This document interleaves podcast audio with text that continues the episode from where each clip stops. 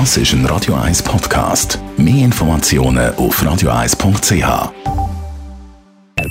Die Morgenkolumne auf Radio 1 präsentiert vom Grand Casino Baden. Grand Casino Baden. Baden im Glück. Guten Morgen miteinander. Die Olympischen Spiele sind vorbei. Viele sagen, oh, Gott sei Dank ist, ist der Terror wieder weg und ein Haufen andere haben sich auch gefreut.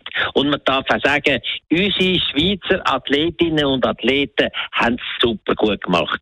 Also die Ausbeute, die sie gemacht haben, die Leistungen, die sie gezeigt haben, ist etwas Schönes gewesen zum Anschauen. Aber trotzdem bleibt ein ganz komischer Geschmack zurück.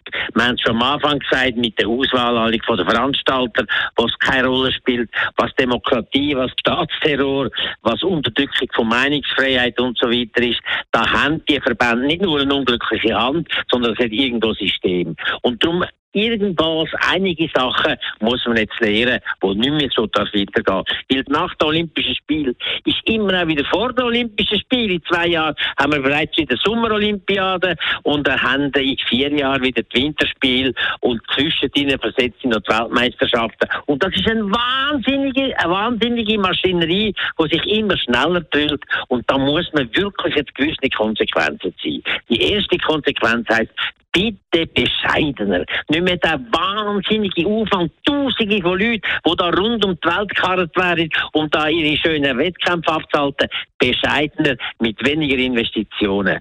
Die zweite Bitte, und ich hoffe, dass man endlich auch das kapiert, dass die veranstaltenden Megaverbände müssen einen Teil oder die Hälfte oder wie viel auch immer von den Investitionskosten, die die Länder und die Städte müssen tragen müssen, übernehmen. Denn sie haben dermaßen Refinanzierungsmöglichkeiten über Fernsehlizenzen und so weiter. Sie sollen dort in die Verantwortung eingebunden werden, dass der Blödsinn nicht mehr in dem Ausmaß weiter sich aufbleibt. Und ein weiterer Wunsch, das wäre mein dritter Wunsch, auch das ganz ein wichtiger, dass es gewisse Transparenz und Mitsprachemöglichkeiten von den Athleten gibt. Wenn die Funktionäre und die Verbände wieder über streng schlagen, muss denen jemand Knöpfe tun. Und das ist dringend notwendig, wenn das jetzt auch in Peking wieder sieht. Zum Beispiel FIS mit ihrem Renndirektor, dem Herr Waldner, der dreimal wirklich eine Sonnenkalberei gemacht hat und zwar immer auch gerade gegen die Schweiz, hier, wo er vor der Abfahrt drei Top-Favoriten hat in einer dritten Abfahrts äh, Trainingsfahrt fahren und alle anderen nicht mehr dürfen. Damit hat er alle anderen benachteiligt.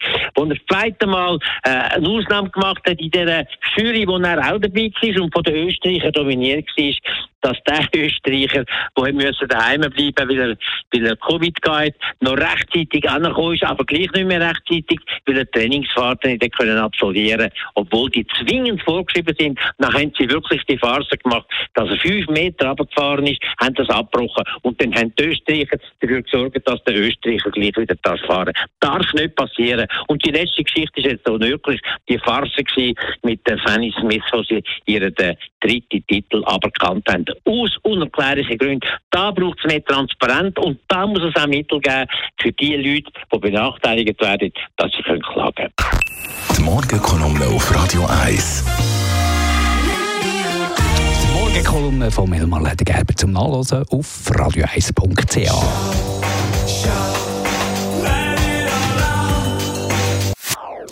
Das ist ein Radio 1 Podcast. Mehr Informationen auf radio1.ch.